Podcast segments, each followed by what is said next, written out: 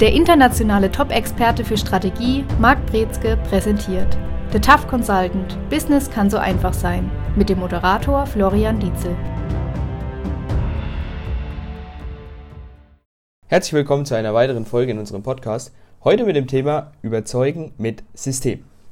Ich würde vorschlagen, wir gehen direkt ins Thema rein und mit der Frage, wie wichtig ist es denn tatsächlich zu überzeugen bzw. überzeugend zu sein? Das ist eine sehr große Frage. Es ist auch eine sehr wichtige Frage, weil wir uns nämlich die Überlegungen anstellen müssen, in welchen Situationen wir überhaupt überzeugen müssen. Und es gibt unterschiedlichste Situationen. Und es gibt eigentlich keinen Tag, an dem wir nicht in irgendeiner Form überzeugen wollen. Und das geht, das sind so Kleinigkeiten. Beispielsweise, wenn wir an der Kasse stehen im Supermarkt, dann wollen wir davon überzeugen, dass wir nichts mitgenommen haben und dass wir in der Lage sind, das auch zu bezahlen, was wir da auf dem Band liegen haben. Und das sind so Kleinigkeiten, da denken wir gar nicht drüber nach, aber auch da spielt eine Überzeugung eine Rolle. Und dann sind es aber auch große Sachen. Dann sind es beispielsweise Bewerbungsgespräche, wo wir überzeugen wollen, dass wir die richtigen Kandidaten sind. Dann sind es vor Kunden, wollen wir überzeugen, dass wir die richtige Firma sind, der richtige Ansprechpartner, die richtigen Produkte und Dienstleistungen haben. Dann sind es vielleicht die Kollegen, die wir begeistern wollen von einem neuen Projekt, wo wir dran arbeiten oder wo wir Unterstützung möchten. Also Überzeugung findet auf ganz vielen unterschiedlichen Ebenen statt, egal ob es privat ist, ob es im beruflichen ist, ob es im Alltag ist.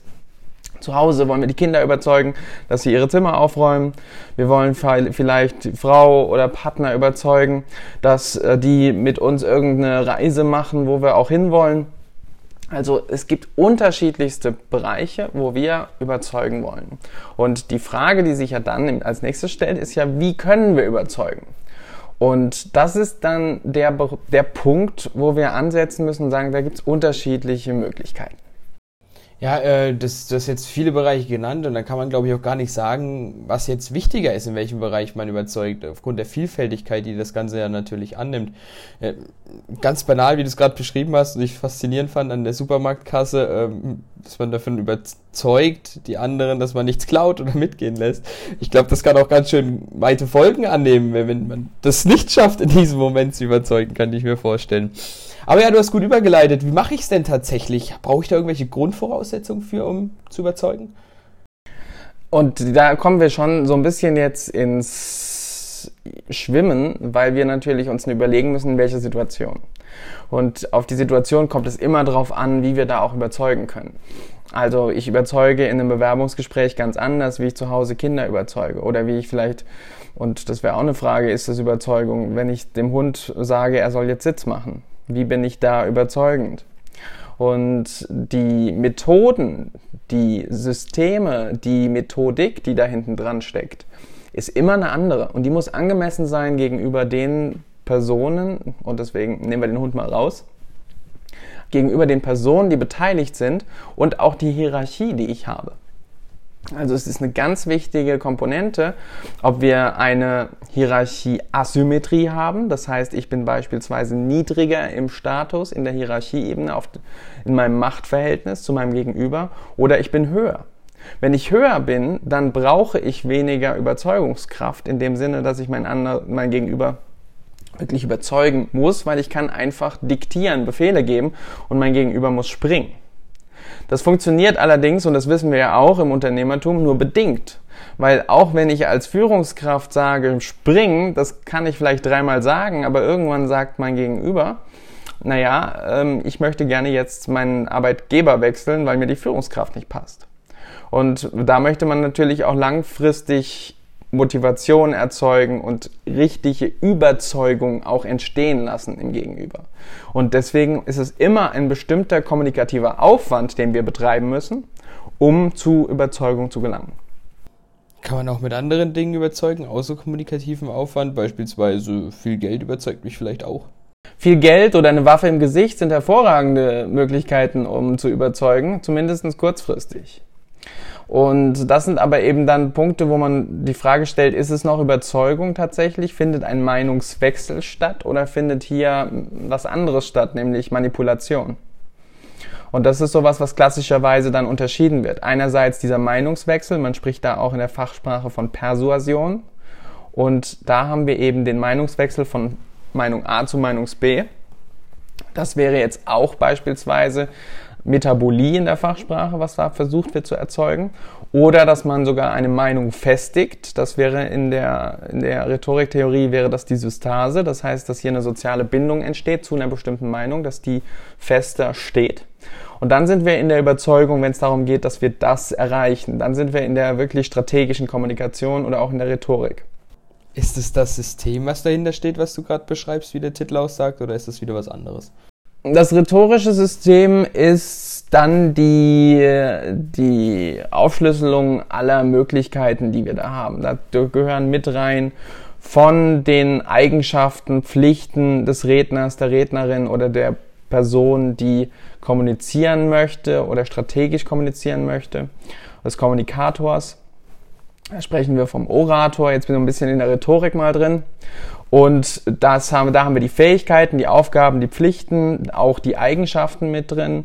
Und dann haben wir aber auch im rhetorischen System generell die Möglichkeit, wie verfasse ich Texte. Und zwar Texte nicht im klassischen Sinn schwarz-weiß irgendwo auf Papier geschrieben, sondern alles, was generell lesbar ist, auslesbar.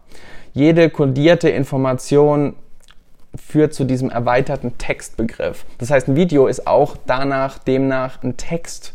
Und alles, was da lesbar ist und strategisch kommuniziert, wie das aufgestellt wird, was da für Eigenschaften drin sind, was da für Funktionen, Wirkungsweisen drin sein sollen können und wie die erzielt werden, das ist das komplette rhetorische System. Wenn wir das jetzt aufsplitten, ähm, dann würden wir allerdings einen neuen Podcast starten.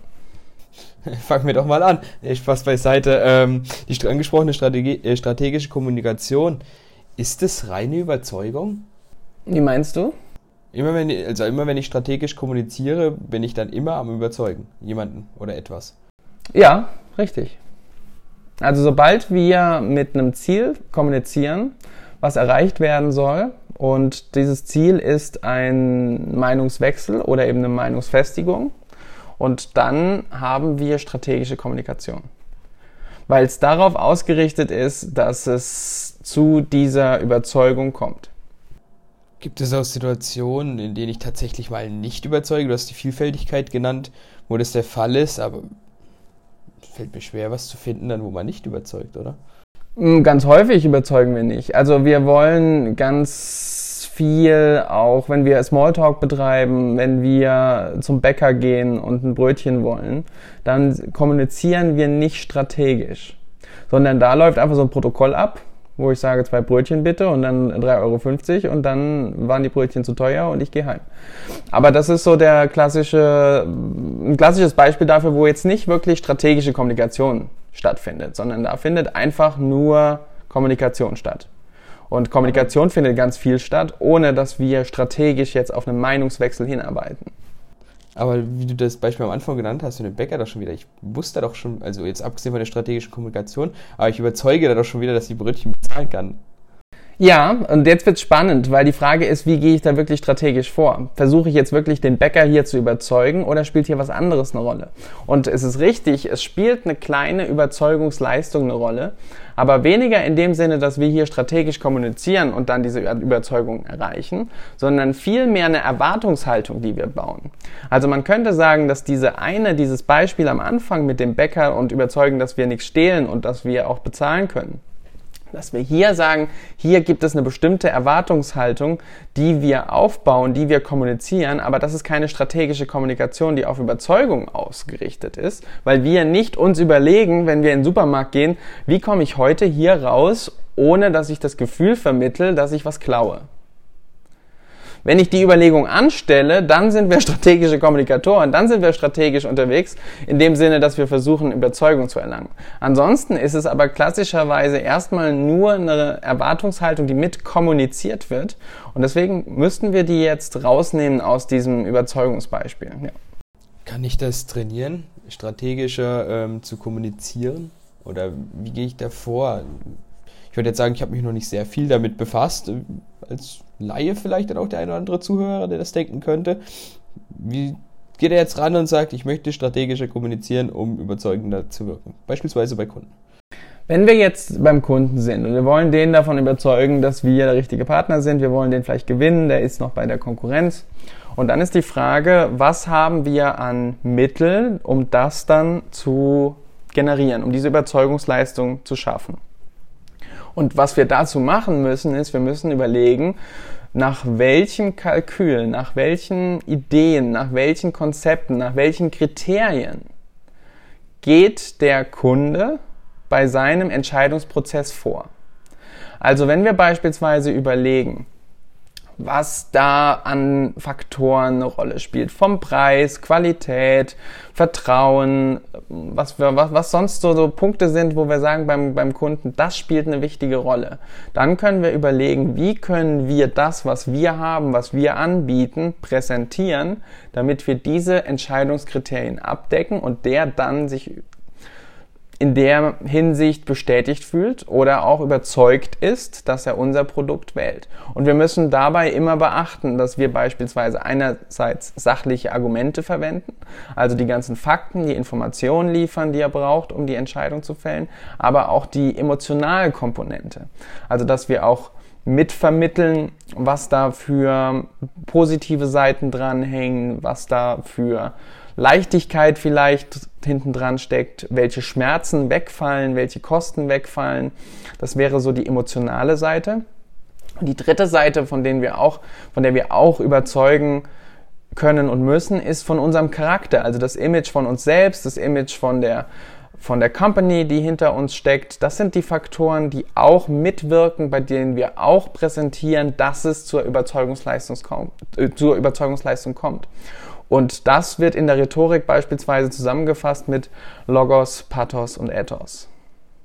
Logos die sachliche Seite, die Information, Pathos die leidenschaftliche Seite, die emotionale Komponente und Ethos die Charakterseite, die Image-Seite. Jetzt mal abgesehen von dem Ziel zu überzeugen, geht Überzeugung doch auch immer mit einem bestimmten Ziel einher, oder? Muss das so sein? Richtig, wenn wir in der strategischen Kommunikation sind und da befinden wir uns gerade mit dem Ziel zu überzeugen, dann haben wir ein Ziel. Also jetzt auch abgesehen davon, das Ziel zu überzeugen. Ich habe ja auch beispielsweise beim Kunden dann entsprechend andere Ziele, die ich erreichen möchte, mithilfe meiner Überzeugungskraft vielleicht auch. Ja, also wenn ich zum Kunden gehe und dann möchte ich den in irgendeiner Weise von irgendwas überzeugen, dass er eine bestimmte Meinung hat oder zufrieden ist oder unser Produkt kauft oder mehr kauft oder uns weiterleitet. Und das sind alles Ziele, die wir haben könnten und wo wir dann sagen, jetzt überlegen wir, wie wir mit unserem kommunikativen Aufwand diese Ziele erreichen. Was kann man denn hierbei alles so falsch machen? So große Fehler oder auch, ähm, ja, so fällt dieses Sprichwort nicht ein. Diese Fettnäpfchen, in die man hereintreten kann. Man kann nicht genau drüber nachdenken, was dem Gegenüber wichtig ist. Man kann außer Acht lassen, welche Kriterien es sind. Man kann aus dem Rahmen fallen, dass man beispielsweise in eines dieser drei Punkte verletzt, also falsche Informationen liefert, dass man lügt, dass man nicht vorbereitet wirkt. Man kann die Emotionen falsch ansprechen. Das heißt, wenn man auf einmal jammert und bittet und merkt, dass man hier vielleicht nicht das beste Bild abgibt auf einmal auf der emotionalen Seite, auch damit kann man jemanden verprellen. Oder man kann auch beispielsweise über die Konkurrenz herziehen und zeigt dann von Charakterschwäche. Ähm, das wären jetzt nur drei Beispiele, was man machen kann, um relativ schnell ins Aus zu gelangen. Wie eng sind eigentlich Überzeugung und Arroganz miteinander verbunden? Kann es das sein, dass bei, wenn man sehr, sehr, sehr überzeugend wirkt, dass es dann auch schnell arrogant wirken kann oder ist das falsch? Da müssen wir jetzt aufpassen, weil wir jetzt ja jetzt zumindest in dieser Folge wirklich mal diese Rhetoriktheorie uns anschauen. Und wenn wir jetzt in diesem rhetorischen System erstmal einen Moment noch bleiben, dann müssen wir sagen, Arroganz liegt dann bei dem Charakter, beim Ethos, beim Image, was ich ausstrahle. Da mache ich was, ich zeige Verhaltensweisen, die dann von meinem Gegenüber so hingehend interpretiert werden, dass wir als arrogant wirken. Wenn ich überzeugend wirke, dann bin ich per Definition nicht arrogant, sondern dann bin ich ansprechend, dann bin ich lebendig, dann bin ich genau so wirksam und wirkungsvoll, wie ich das auch möchte, dass diese Überzeugung dann auch stattfindet. Kannst du am Beispiel vielleicht nochmal die Phasen genau erklären? Also jetzt so richtig konkret, wie sich das wie ausdrückt? Was ausdrückt? Die drei Phasen Ethos, Logos, sowas. Das sind keine Phasen, sondern das sind drei Ebenen, die immer wirken. Also es ist immer was, was wie so ein Sandwich aufeinander wirkt, was zusammengebastelt ist und was immer in Botschaften drin steckt. Das heißt, wenn wir jetzt kommunizieren, zum Beispiel jetzt hier im Podcast, dann haben wir jetzt mehr oder weniger einen Text, den wir gemeinsam schaffen. Der wird dann später von den Zuhörerinnen und Zuhörern angehört, dekodiert, verstanden. Hoffentlich. Je nachdem, wie, wie kurvenreich meine Ausführungen gerade sind.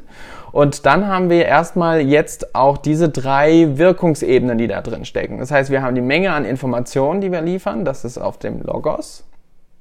Da haben wir aber auch Pathos, wo wir eben zeigen, dass wir begeistert sind von dem, was wir machen, wo wir ansprechend sein wollen, wo wir Spannung erzeugen wollen. Ob das gelingt, ist nochmal eine andere Geschichte. Aber wir haben eben diese emotionale Seite und gleichzeitig wirken wir aber auch auf unserem Image, das heißt mit unserer Charakterseite. Das wäre die Ethos-Seite und das wirkt immer parallel. Jetzt können wir aber da auch was schief laufen lassen bei diesen drei Komponenten. Und wir können aber auch beispielsweise andere Fehler machen. Wir können hinten anfangen, dass wir zu viele Informationen bieten, ohne dass wir das erklärt haben beispielsweise. Oder wir können auf einmal dafür sorgen, dass wir in einer anderen Sprache sprechen, was unsere Zuhörerinnen und Zuhörer nicht verstehen.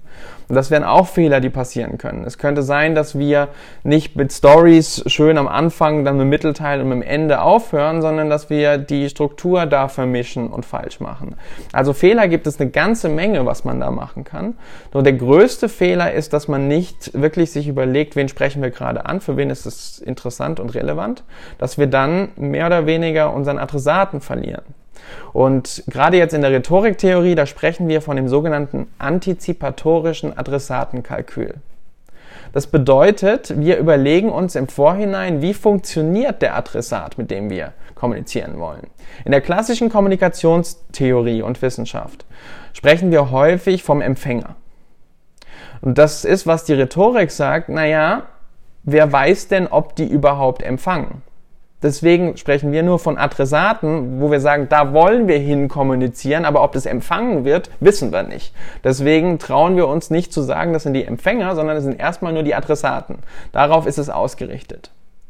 Und das Antizipatorische ist eben nichts anderes als das Planerische, wo wir im Vorhinein überlegen, wie tickt die. Wir versuchen wirklich diese Empathie komplett zu erfassen und zu sagen, was macht die andere Person aus und was macht es aus, damit die andere Person überzeugt wird?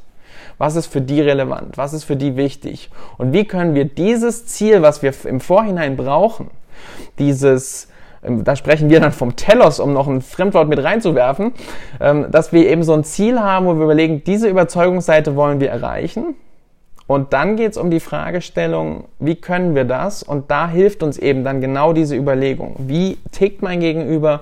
Wie kann ich mein Gegenüber erreichen?